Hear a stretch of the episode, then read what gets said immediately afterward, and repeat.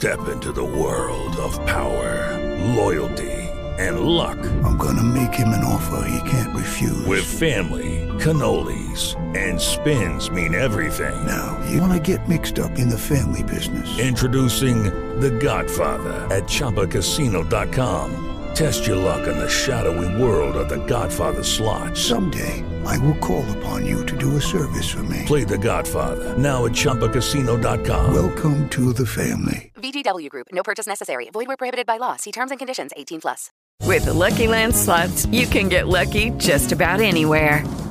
This is your captain speaking. Uh, we've got clear runway and the weather's fine, but we're just going to circle up here a while and uh, get lucky. No, no, nothing like that. It's just these cash prizes add up quick. So I suggest you sit back, keep your tray table upright, and start getting lucky. Play for free at LuckyLandSlots.com. Are you feeling lucky? No purchase necessary. Void where prohibited by law. 18 plus terms and conditions apply. See website for details. Te invitamos a adquirir nuestros diplomados de medicina que están disponibles para todos los profesionales de la salud y todo el personal en formación de la salud. Los encuentras en nuestra plataforma de educación virtual www.medilearners.com.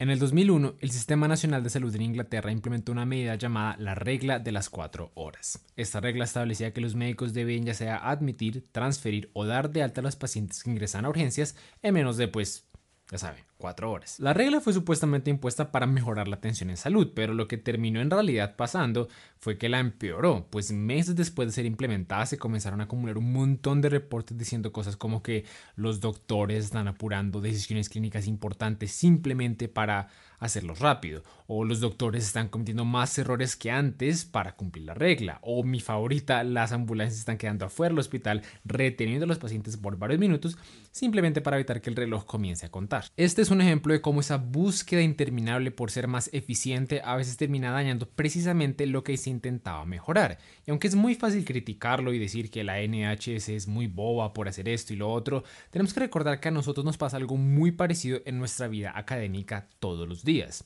¿No me creen? Bueno, tomemos la toma de notas por ejemplo. La mayoría de las personas naturalmente creen que mientras más rápido uno es capaz de tomar notas, mejor, porque pues mientras más rápido uno anota, más información uno captura, más información uno puede repasar después y también más fácil es poner atención a la clase. Pero la evidencia dice que esto simplemente no tiene sentido. Por ejemplo, este estudio de aquí comparó el rendimiento de dos grupos de estudiantes que atendieron la misma clase y tomaron notas ya sea a mano o con sus laptops. La hipótesis era que el grupo que iba a anotar a computador iba a ser capaz de anotar más información y por lo tanto tener una mejor nota en el examen.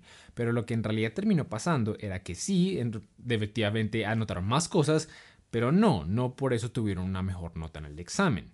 Los investigadores eventualmente se dieron cuenta que al usar una técnica de anotación más lenta, los estudiantes del segundo grupo que anotaban a mano debían activamente decir qué información era más relevante para poner en sus notas y debían sintetizarla. Este esfuerzo mental adicional era leve y más que todo inconsciente, pero era suficiente para causar un efecto significativo y repetible. Algo parecido pasa con la lectura. La mayoría de las personas actualmente creen que leer ultra rápido es básicamente un superpoder. Y de hecho uno no puede entrar ahora a internet sin encontrarse con videos y cursos al respecto. Pero si uno va y mira la evidencia se da cuenta que en realidad la cosa no es así. Según el consenso actual, un adulto bien entrenado puede alcanzar de una manera efectiva una rapidez de aproximadamente unas 400 palabras por minuto. Si uno lee más lento que es usar técnicas como seguir las palabras con un bolígrafo, ayuda bastante a acelerar. Sin embargo, subir la velocidad más allá de este punto no parece ser una buena idea, pues tiene efectos deleterios especialmente en la comprensión del texto. De hecho, muchos autores recomiendan que dejemos de llamarlo lectura ultra rápida, esa que leen como mil palabras por minuto, y más bien la llamamos ojear un libro, pues parece escribir mucho mejor lo que en realidad la persona está haciendo. Y si antes de que se pongan a escribir un comentario furiosos diciendo que hay personas que leen más rápido que esto y no sacrifican la comprensión,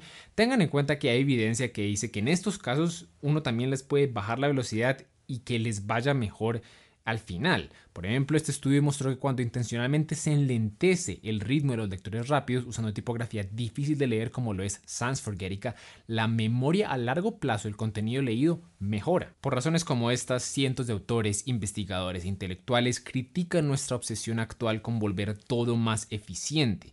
Pues dicen que aunque sí ser eficiente y ser más rápido trae muchas ventajas, también trae problemas. Por ejemplo, el profesor Terry Hike explica que antes de que el Internet fuera como esta cosa popular y todo el mundo tuviera un celular, él solía hacer preguntas en clase y sus estudiantes realmente se tomaban el tiempo de pensar en la respuesta. Ellos paraban, pensaban, intentaban como formular ideas, hipótesis, argumentos, hacían el esfuerzo de articularlos, de volverlos algo y decirlo. Ahora no, ahora él hace una pregunta y todos los estudiantes simplemente buscan en Google la respuesta y ya, problema resuelto. Pero eso me deja pensando, ¿cómo esperamos ser capaces de pensar por nosotros mismos y de tener ideas originales si nunca practicamos esa habilidad de pensar por nosotros mismos en un primer lugar? Hay gente que dice que uno se vuelve en lo que uno entrena, ¿cierto? Entonces, pues si nos entrenamos en ser aquellos que son muy buenos buscando respuestas, pues genial, nos volveremos buenos buscando respuestas pero no nos sorprendamos cuando nos cueste formular ideas originales por nuestra cuenta. Sin embargo, esto va mucho más allá de simplemente reflexionar sobre preguntas de profesores. Nuestra mismísima capacidad de reflexionar en general parece haberse perdido. Es decir, háganse la pregunta, ¿cuándo fue la última vez que ustedes estaban leyendo algo, pensando algo y de verdad se tomaron el tiempo de parar y reflexionar sobre la idea?